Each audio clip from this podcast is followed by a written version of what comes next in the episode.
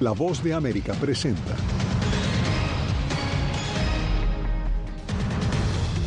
Grandes cantidades de migrantes, incluyendo familias, continúan ingresando a Estados Unidos de manera irregular, según estadísticas. La economía estadounidense suma 187 mil empleos nuevos pese a las altas tasas de interés. Además, comunidades de Florida asisten a damnificados por el huracán Idalia. Y 14 millones de personas se preparan para viajar este fin de semana largo en Estados Unidos.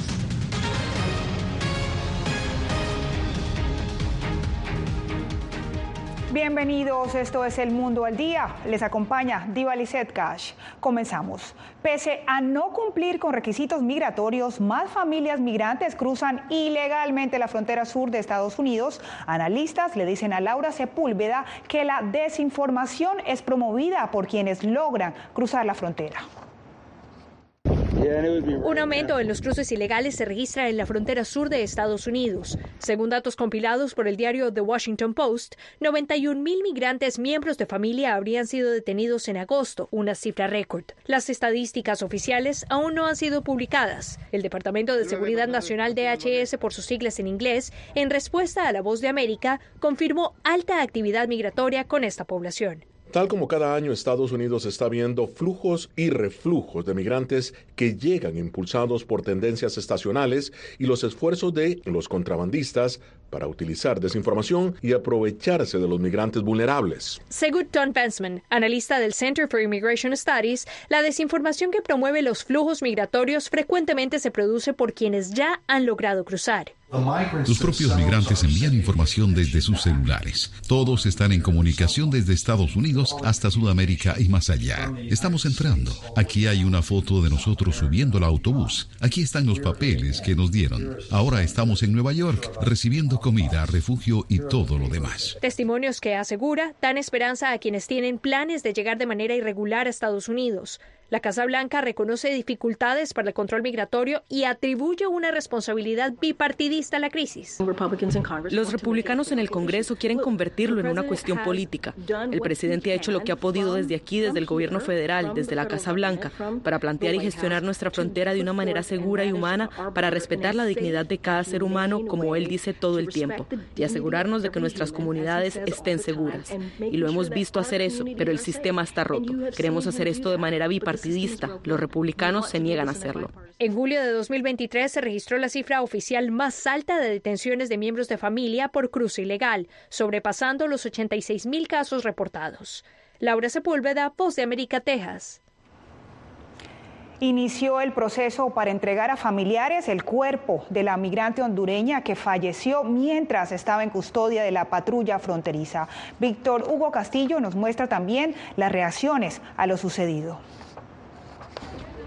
Migrantes recién liberados en Brownsville, Texas, se enteran del lamentable fallecimiento de una migrante mientras estaba bajo custodia de la patrulla fronteriza en la estación de Harlingen en el sur de Texas. Ahora hay que ver qué realmente fue lo que pasó, si en el transcurso de ella cruzar el río ya ella se estaba maltratada y los guardias de migración no pudieron hacer nada. De acuerdo con un comunicado de la Secretaría de Relaciones Exteriores de Honduras, el deceso de la ciudadana hondureña Angie Karina Peraza Rivera ocurrió mientras se encontraba bajo custodia de las autoridades migratorias estadounidenses ella habría experimentado un posible paro cardíaco durante su detención. La situación motivó su traslado de urgencia al Hospital Valley Baptist Medical Center, en donde lamentablemente se confirmó el fallecimiento a su llegada. Me imagino que eso debe haber pasado porque cualquier persona viene es difícil el camino, tú ves muchas cosas y llegas traumado, con problemas, con depresión, cansado, agotado, no duerme. En el momento de su detención, Angie Peraza estaba acompañada por sus dos hijos menores, quienes actualmente actualmente se encuentran en un albergue para menores migrantes. El Consulado de Honduras en McAllen ya brinda acompañamiento y asistencia con el fin de considerar opciones de reunificación familiar a la mayor brevedad posible. Y si una persona tiene niños, deberían de pasarlo rápido,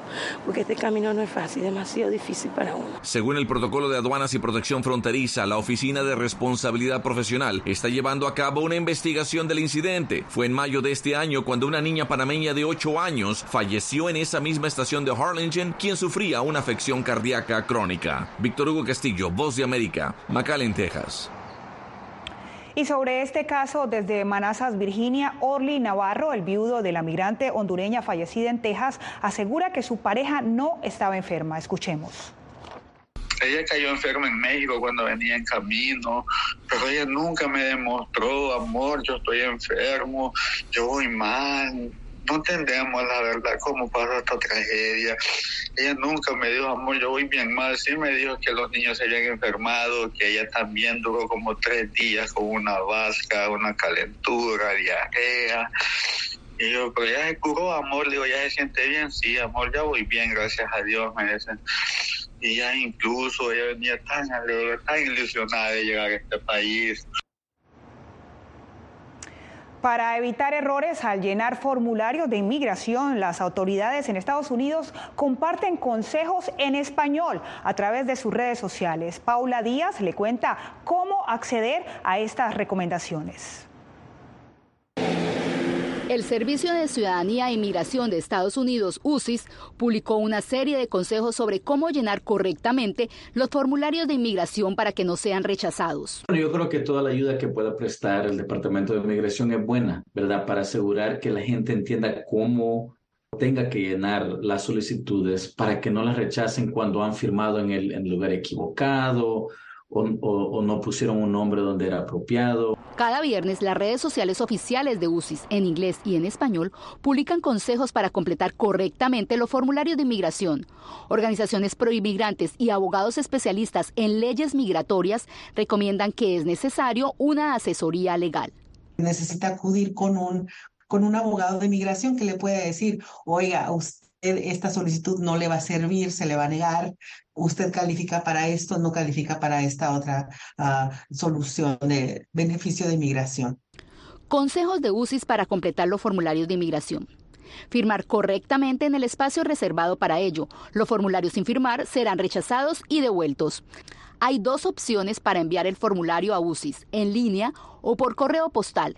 Si usted ya envió el formulario por Internet, UCIS no aceptará el mismo formulario enviado por correo. Asegúrese de que llenará la versión más reciente del formulario. Versiones anteriores serán rechazadas.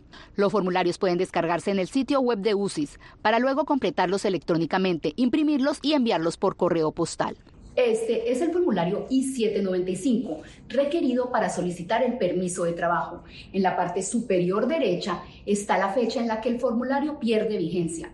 En este caso es el 31 de mayo del 2025. Es importante que el formulario esté vigente. También USC recomienda que cuando se cometa un error, se comience un nuevo formulario. Paula Díaz, Voz de América. Pasamos a Washington porque Estados Unidos sumó 187 mil nuevos empleos en el mes de agosto, según el reporte publicado por el Departamento de Trabajo. Los datos evidencian un mercado laboral en desaceleración, pero aún resistente a pesar de las altas tasas de interés. Jorge Agobián está en la Casa Blanca y le preguntamos, Jorge, ¿cuáles son los niveles de la tasa de desempleo actualmente? Diva Lizette, comienzo diciéndote que el presidente Joe Biden celebró desde aquí, desde la Casa Blanca, lo que denominó una economía en progreso. Según el reporte, la tasa pasó o subió del 3.5 al 3.8%, el nivel más alto desde febrero del año 2022, aunque continúa siendo bajo teniendo en cuenta los niveles históricos. El presidente Joe Biden aprovechó una locución desde aquí, desde la Casa Blanca este viernes, para hablar precisamente de los números en la antesala de un año electoral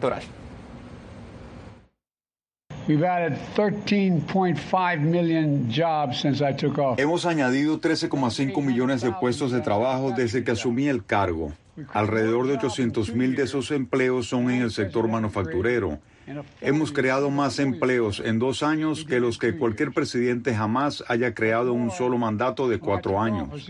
Lo hicimos en dos años. Es más, cuando asumí el cargo, la tasa de desempleo era del 6,3%. La Oficina de Presupuesto del Congreso, que no es partidista, predijo que no bajaría del 4% hasta finales de 2025.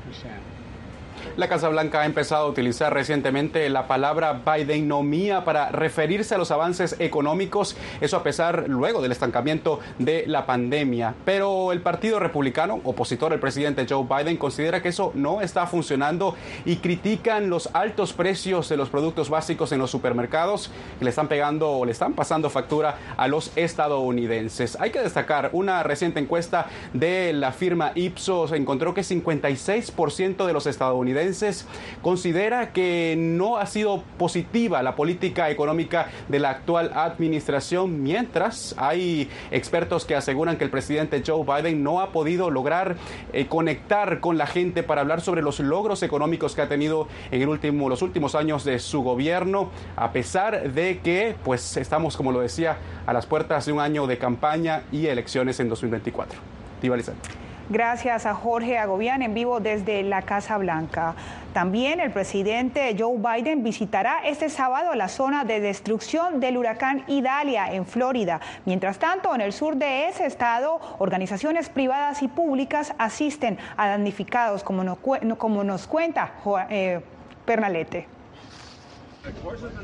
Oficiales del Departamento de Policía de la ciudad de Sweetwater, un municipio al suroeste de Miami, se unieron al voluntariado que asiste a los afectados por el paso del huracán Idalia en la localidad de Perry, hacia el norte de Florida el fenómeno meteorológico produjo destrucción con severas inundaciones antes de perder contundencia y alejarse hacia los estados de Georgia y las Carolinas. El alcalde de Sweetwater, José Díaz, dijo que en el sur de Florida es recíproca la asistencia que se le ha brindado a los damnificados por huracanes previos. Lo que somos personas que verdad queremos ayudar a los demás, como lo ayudaron a nosotros en pasado durante Andrew y como lo puede pasar estos días mañana a los otros.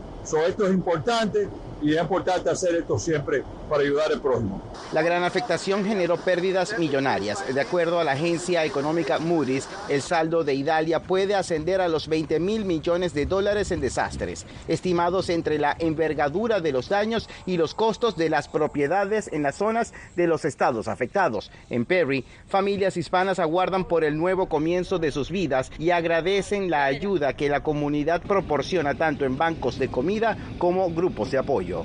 Nosotros no tenemos luz y todos los vecinos de nuestra casa le pegó un árbol, menos nosotros, pero la luz de nuestra casa se fue. Este fin de semana, el presidente de Estados Unidos, Joe Biden, visitará la zona de impacto para verificar la asistencia federal luego del voraz paso de Idalia en Florida. José Pernalete, Voz de América, Miami se recrudece la violencia en Ecuador. A pocas horas de la explosión de dos carros bombas en zona comercial de la capital, 57 personas fueron retenidas en una cárcel de la ciudad de Cuenca. A esta hora saludamos a Néstor Aguilera en Quito, Ecuador. Néstor, Néstor, ¿están estos casos conectados? ¿Qué dicen las autoridades? Divalicet, según la versión oficial, los hechos de las últimas horas en este país estarían vinculados con traslados de peligrosos reos a cárceles más seguras, lo que habría desatado la reacción de otros reclusos a través de la retención de personas, pero además a través de la colocación de artefactos explosivos en distintas ciudades del país. En medio de una casi absoluta reserva, el gobierno de Guillermo Lazo investiga nuevos hechos violentos que han sacudido con fuerza ciudades como Quito, Machala, Tena y Cuenca. En el centro de privación de libertad de esta última urbe, las autoridades confirmaron que fueron retenidas 57 personas, siete de ellas miembros de la policía. Tras negociaciones, se concretó su liberación son una reacción a la acción que ejecuta, eh, en este caso, las entidades estatales y de esta manera crear eh, terror en la ciudadanía. Como parte de la ya prolongada crisis de seguridad, la Fiscalía confirmó este viernes amenazas a sus efectivos, presuntamente desde la organización criminal Los Lobos. Esto se suma a detonaciones de carros bomba. Dos de esos hechos ocurrieron entre la noche del miércoles y la madrugada del jueves en la capital ecuatoriana. Creemos que, el origen de de la, del atentado estaba dirigido contra eh, los edificios del Estado. El jefe policial aclaró que los atentados en Quito tendrían como objetivo lanzar advertencias por presuntos traslados de peligrosos reos, lo que también incrementó el miedo de la población. Pensábamos que eran tiros hasta que supimos que había sido un, un coche que había explotado que el nivel de delincuencia últimamente sí ha sido bastante alto. Esto tenemos que pararlo de alguna u otra manera. En otro hecho registrado en las últimas horas, un centro de detención de adolescentes con cerca de un centenar de personas en su interior fue escenario de un incendio tras la quema de colchones. El presidente del Ecuador, Guillermo Lazo, que ha preferido no hablar públicamente en las últimas horas sobre este tema, pidió a través de su cuenta en la red social X, antes Twitter, eh, que los jueces actúen con celeridad, pero también con rigurosidad en estos casos. Diva Gracias a Néstor Aguilera en vivo desde Quito, Ecuador. Y en segundos le contaremos cómo un candidato presidencial latinoamericano usó las redes sociales para ganar su campaña electoral.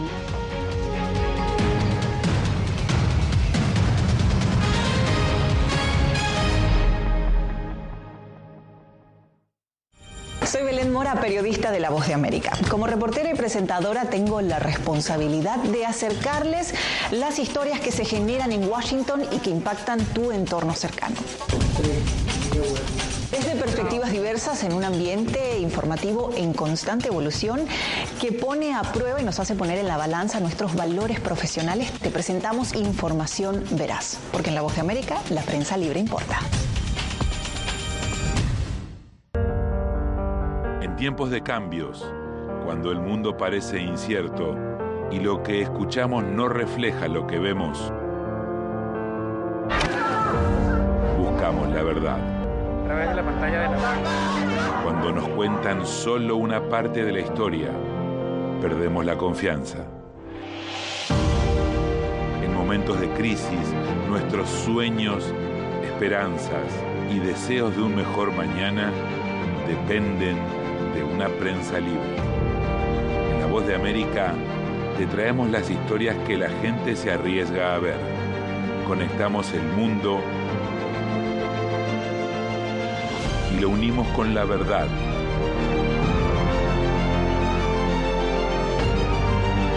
En La Voz de América te presentamos el panorama completo. Soy Jacopo Luzzi, reportero de La Voz de América aquí en Washington, D.C. Ya sea informando desde el Capitolio, desde la Casa Blanca, cubriendo el impacto del cambio climático, el impactante tema migratorio, o subir en un avión y cruzar medio mundo para estar en el lugar de la noticia con la información precisa y veraz, este es mi compromiso como periodista. Un compromiso de vida profesional que comparto con ustedes, porque en La Voz de América la prensa libre importa.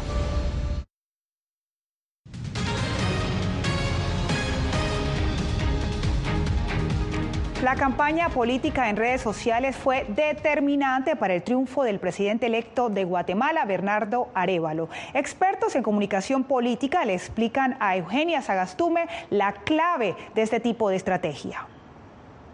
Se eligió al primer presidente de las redes sociales en Guatemala. Así los expertos, después que el partido Movimiento Semilla usara muy poca propaganda en vallas, pancartas o rótulos en las calles y se enfocara en una campaña en redes sociales.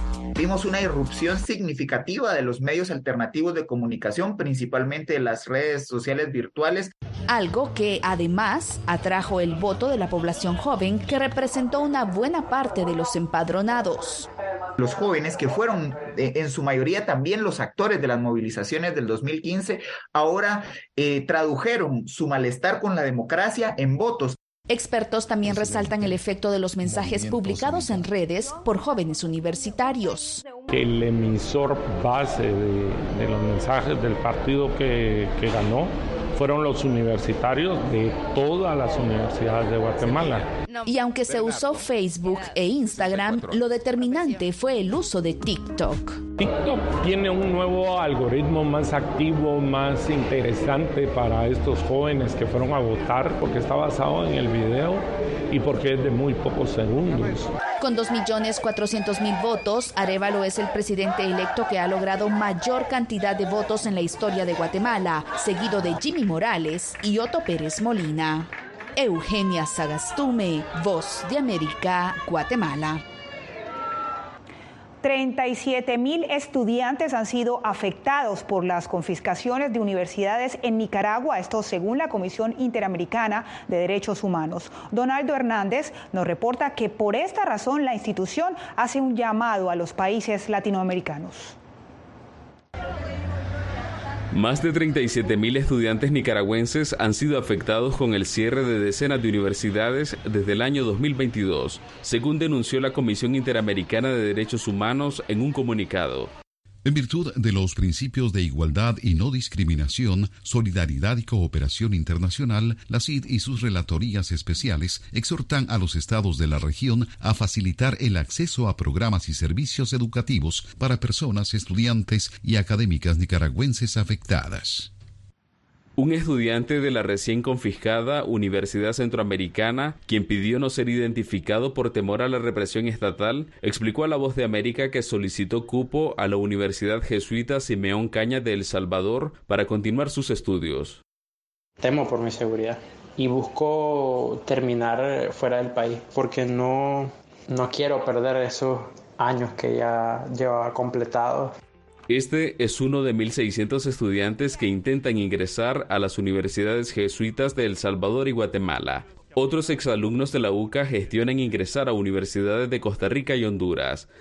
Hemos tenido que tramitar 204 solicitudes, ¿verdad? Hacia las universidades con las cuales estamos trabajando en esto que le llamamos programa Universidad sin Fronteras el gobierno de Nicaragua sigue sin referirse a las críticas de la comunidad internacional por la confiscación de 18 universidades.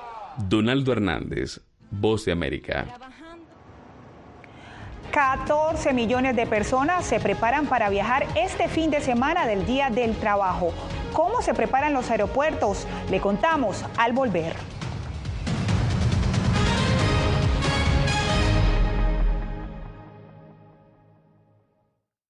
Hola, soy Natalí Salas Guaitero, conductora de La Voz de América. Desde pequeña desarrollé un gran deseo por darle voz a aquellos que son invisibles por una u otra razón. Ya ha sido reforzada. Me enorgullece ser parte de La Voz de América, un equipo en el que la ética y la búsqueda de la verdad siempre son el norte. Ser periodista es una gran responsabilidad porque somos defensores de principios de libertad y para mantenerlos, la prensa libre importa.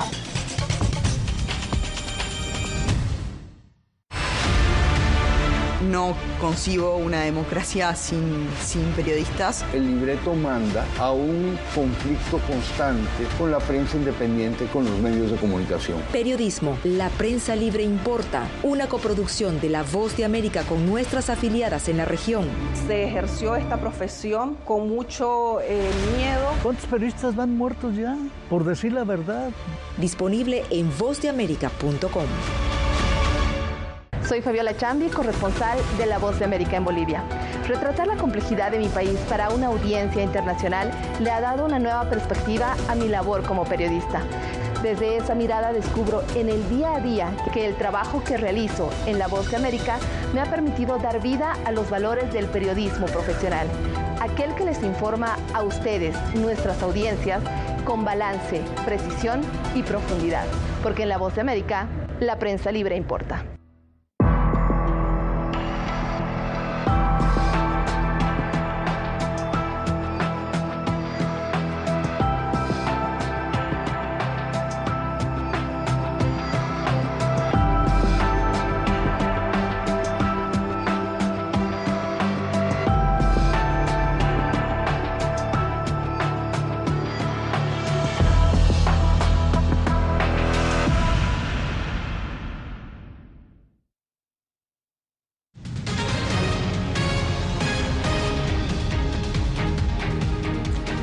Empieza el éxodo de millones de viajeros este fin de semana largo por el festivo del Día del Trabajo en Estados Unidos. Jacopo Luxi nos cuenta. El verano con más viajes aéreos en la historia de Estados Unidos culminará con el fin de semana del Día de Trabajo, durante el cual más de 14 millones de pasajeros abordarán vuelos, superando las tasas de viajes anteriores a la pandemia y generando un auge para la economía. La Administración de Seguridad del Transporte, la TSA, pronostica que el viernes será el día más ocupado del fin de semana festivo y se espera que más de 2,7 millones de pasajeros pasen por sus puntos de control de seguridad en más de 400 aeropuertos en todo el país. Anticipamos que este fin de semana del Día del Trabajo estará atareado, con un volumen de pasajeros casi un 11% por encima del año pasado, volumen que ya superaba el volumen de viajes del Día de Trabajo de 2019. La agencia federal ha examinado a 227 millones de pasajeros desde el feriado del Día de los Caídos en Combate, el 29 de mayo. Durante los últimos tres meses, la TSA ha examinado un promedio de 2,5 millones de pasajeros por día, lo que hace que el viernes sea un día especialmente agitado para los viajeros. Los aeropuertos están listos para una gran afluencia, mientras las aerolíneas se preparan para una ocupación plena. Este es el último fin de semana del verano, por lo que esperamos vuelos llenos en todos los lugares. Este fin de semana de viajes récord llega inmediatamente después del huracán Idalia. La buena noticia es que todos los aeropuertos puertos afectados por la tormenta ya reabrieron. Jacopo Luzzi, Voz de América. En breve, un hecho insólito en el mundo al día. No se mueva.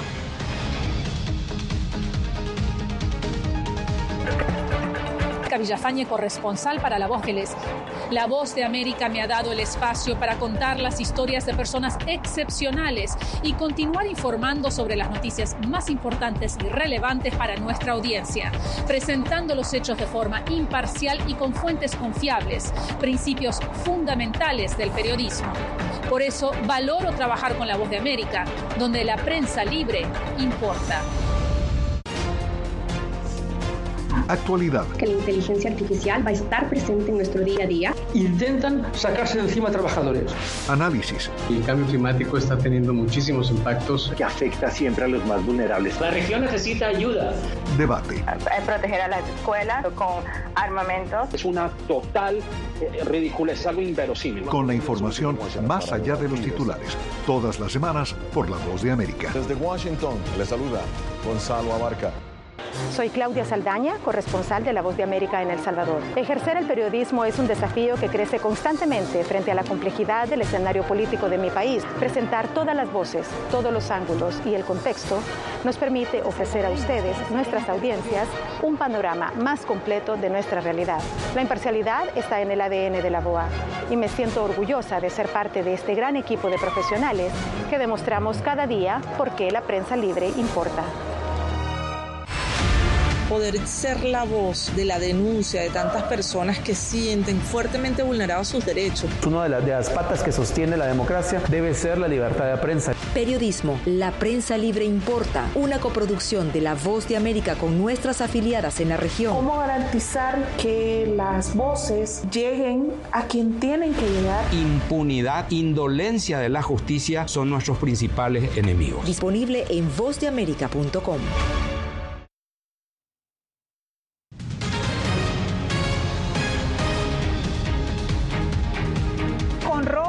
útiles escolares gratis para migrantes, una tienda en la ciudad de Nueva York provee ayuda a los recién llegados. Ángela González nos muestra. Eddie Jacome llegó temprano para hacer sus compras. Tomó una ficha y esperó su turno. Él y su familia llegaron hace un mes a Nueva York y no tienen nada, ni ropa para cambiarse. Primera vez que vengo a la tienda y en ese caso sí me están ayudando con, con, la, con la ropa que, que necesito porque en verdad tengo mis hijos, estoy llegado hace un mes aquí y, gracias a Dios todo, todo bien, me están ayudando, gracias a Dios todo ellos. Esta es la pequeña tienda de la bondad ubicada en pleno corazón de Manhattan en Bryant Park. Es un espacio donado por una iglesia. Allí se consiguen prendas de vestir, zapatos, artículos de uso personal y hasta juguetes para los más pequeños. Funciona a base de donaciones y la tienda es exclusiva para migrantes y solicitantes de asilo que recién acaban de llegar. Atendemos a unas 35 familias cada día. Llegan aquí y tienen entre 15 y 20 minutos para seleccionar lo que necesitan. Aunque es limitado lo que se pueden llevar, todo es completamente gratis. Bueno, nos faltaba de todo porque tenemos casi un mes acá y aún no tenemos trabajo. Pero sí agradecido porque ya llevo lo que necesito. Eddie Jacome se llevó unas botas, camisas y ropa interior. Mañana ya será otro día para él y su familia, ya con algo para vestir. Los voluntarios se enfocan ahora en reunir donaciones de útiles escolares para preparar a los migrantes para el próximo año escolar. Ángela González, Voz de América, Nueva York. Y un hecho insólito, la policía de Nebraska no tuvo más remedio que detener a un conductor que llevaba un toro Watusi como pasajero. El toro llamado Howdy Duty y poseedor de una tremenda cornamenta viajaba tranquilo en un vehículo cortado literalmente por el techo.